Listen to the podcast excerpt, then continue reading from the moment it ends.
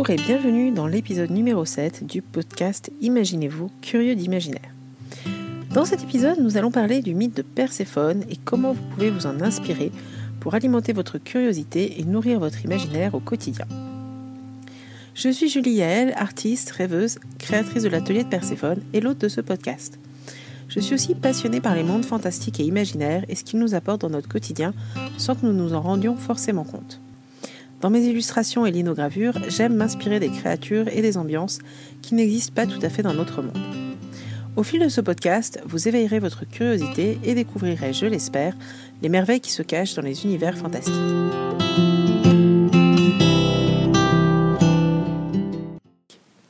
Si vous êtes inspiré par cet épisode, je vous invite après l'écoute à le partager avec une personne qui aimerait recevoir une dose d'imaginaire hebdomadaire. Aujourd'hui, nous allons commencer le voyage en Grèce antique et terminer par une découverte imprévue dans un musée. C'est parti. Alors, pour commencer, on va aller voir un peu du côté de ma mythologie personnelle, c'est-à-dire d'un personnage qui m'a inspiré si fortement que j'en ai fait le nom de mon site et de ma marque, l'atelier de Perséphone.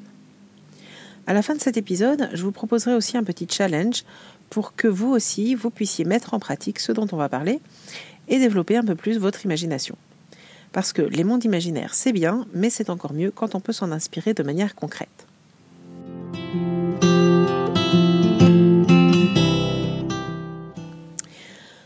Alors, je ne suis pas historienne, ni spécialiste de la Grèce et de ses mythes, mais je suis une personne très curieuse.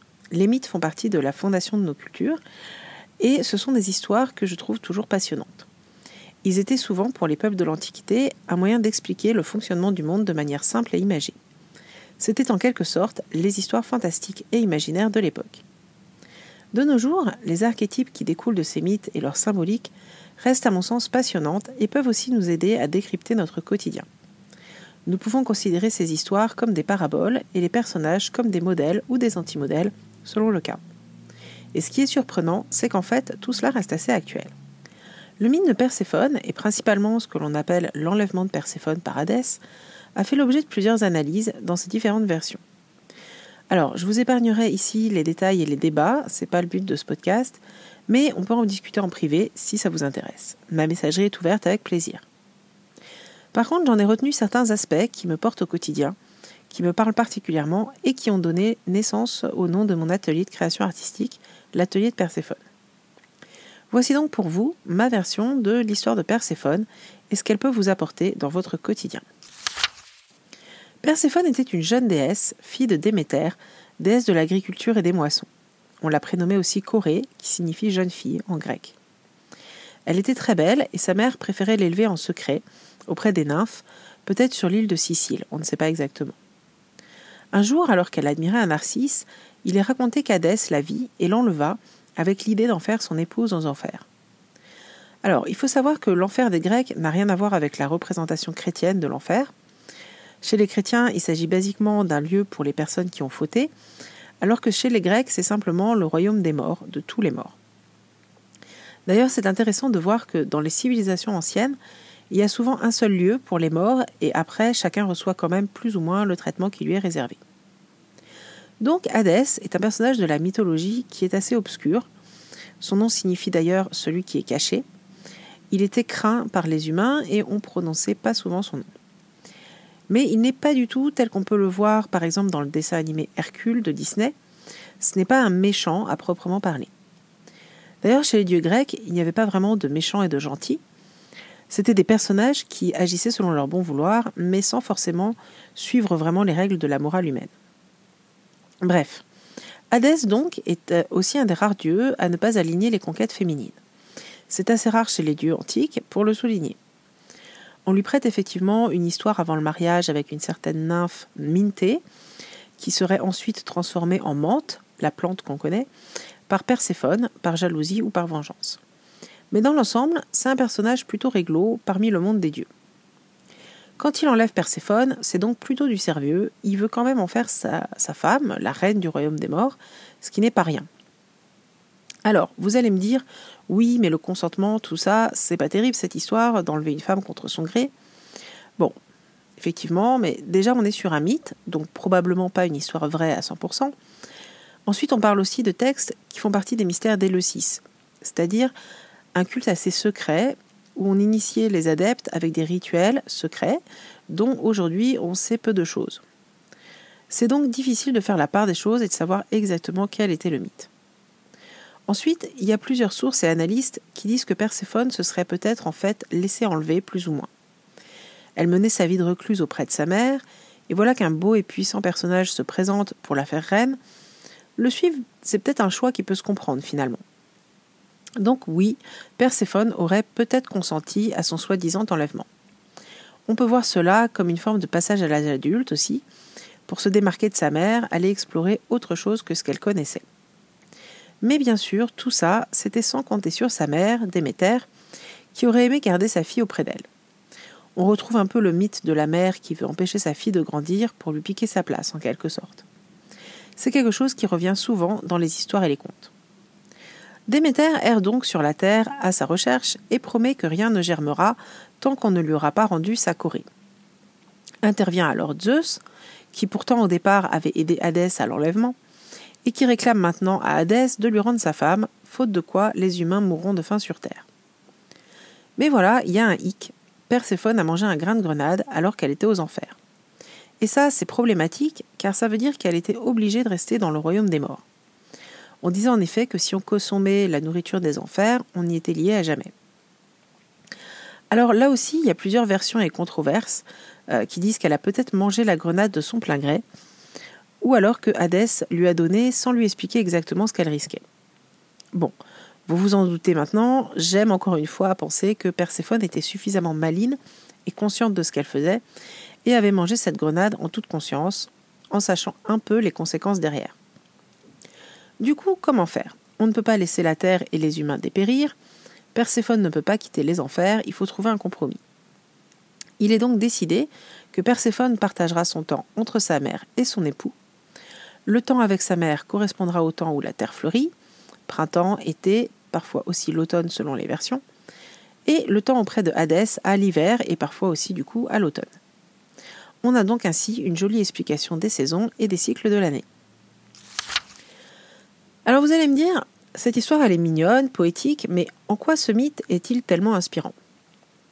Alors, déjà le personnage de Perséphone, comme celui de Hadès, c'est un personnage dont on sait assez peu de choses, et cela laisse la place à l'imagination et du coup à l'identification. Le côté un peu rebelle aussi de la jeune femme, qui, alors que sa mère est un symbole de vie et de renouveau, décide d'aller vers le dieu des morts, dans un royaume souterrain, absolument pas solaire, où rien ne pousse, et qui décide finalement de faire ses propres choix, je trouve ça assez inspirant d'un point de vue personnel. On peut voir ça comme un symbole d'empouvoirment, même si je trouve ce mot super moche. Elle choisit de faire ses propres choix d'adulte, en gros. Ensuite, on a le thème de la saisonnalité et le contraste ombre et lumière, ce qui me parle beaucoup, qui nous ramène aussi au fait que nous sommes rarement tout l'un ou tout l'autre. La vie n'est pas que tout noir ou tout blanc, il y a aussi des nuances de gris. Comme Perséphone, qui vit un peu entre les deux mondes, et qui surtout sert de psychopompe, c'est-à-dire de passeur d'âme, faisant le lien entre les mondes c'est aussi prendre ce qui nous convient dans chaque univers, dans chaque saison, et suivre un rythme naturel. Il y a beaucoup de thèmes dans ce mythe qui me parlent et qui vous parleront aussi peut-être parce que si vous êtes curieux, vous n'avez pas forcément envie de vous limiter à une seule chose, vous voulez profiter aussi un petit peu de tout ce qui vous plaît. Dans cette histoire, il y a aussi l'amour entre Hadès et Perséphone. C'est un couple qui est souvent représenté comme équilibré et égalitaire. C'est assez moderne comme concept et c'est important de le souligner.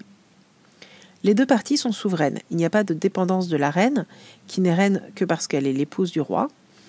Une fois qu'elle a été désignée reine, même si c'est par le mariage, elle devient vraiment souveraine à part entière. Perséphone a son propre rôle dans le royaume des morts. Alors notamment si vous connaissez un peu l'histoire d'Orphée, où elle influence peut-être Hadès dans son choix de le laisser repartir avec Eurydice, même si finalement tout cela ne finit pas comme prévu.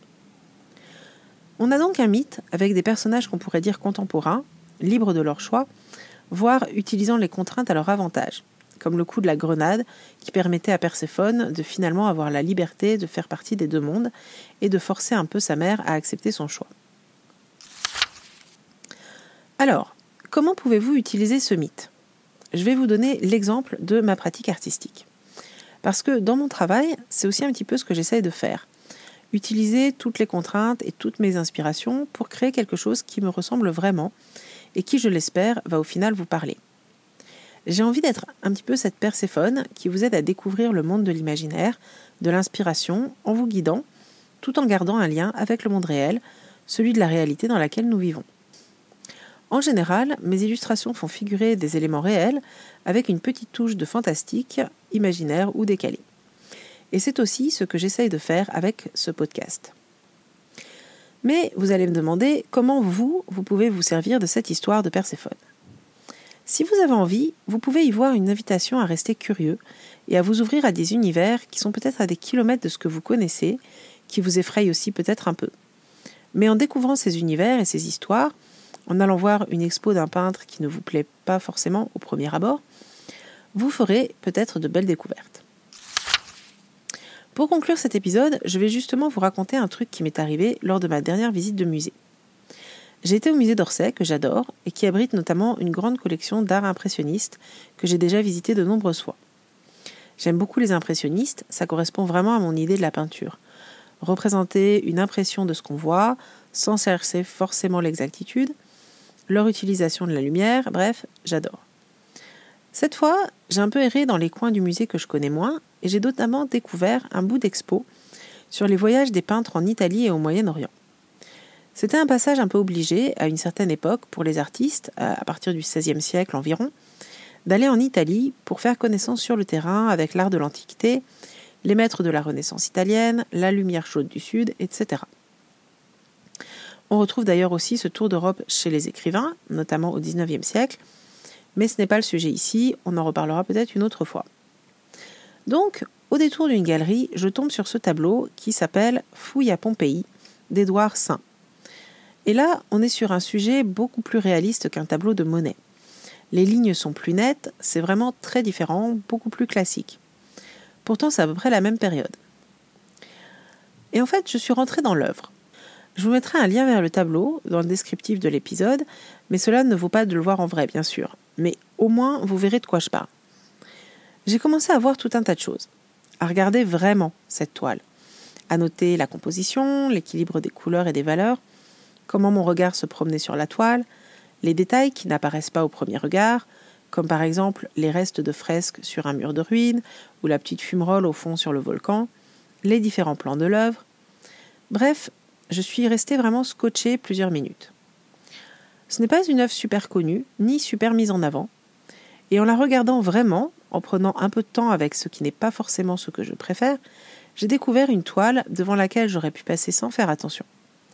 Et ça aurait été vraiment, mais vraiment dommage, parce que maintenant, il fait partie de mes tableaux préférés. Donc voilà maintenant, comme promis, un petit challenge que je vais vous proposer pour enchanter un peu votre quotidien. Le truc, ça va être de vous intéresser à un sujet pas forcément évident pour vous. Ça peut être un livre, un film, un jeu, un magazine, n'importe quoi qui vous sort un peu de l'ordinaire, et de vraiment lui laisser sa chance. Comme Perséphone, qui a laissé sa chance au royaume des morts et en a fini souveraine incontestée. N'hésitez pas à demander autour de vous des idées, à partager ce challenge avec vos proches.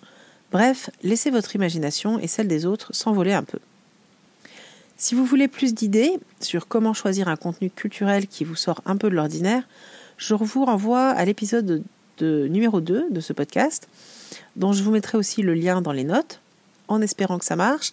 Sinon, vous cherchez dans votre application d'écoute, c'est l'épisode numéro 2. La semaine prochaine, je vous emmène dans un univers très différent, puisqu'on découvrira avec la série Supernatural comment créer la playlist de votre vie, ou autrement dit, l'importance de la musique dans l'imaginaire. Vous pouvez dès maintenant vous abonner si vous ne voulez pas manquer ça. Voilà, cet épisode touche à présent à sa fin. Je vous remercie de l'avoir écouté jusqu'au bout. Vous trouverez, comme d'habitude, dans les notes toutes les références citées dans l'épisode, ainsi qu'un mail ou me contacter si vous voulez poursuivre la discussion. Ce sera avec grand plaisir. Encore une fois, si vous avez apprécié cet épisode, je vous invite à mettre 5 étoiles ou laisser un petit commentaire. Et en attendant le prochain épisode, prenez le temps de rêver.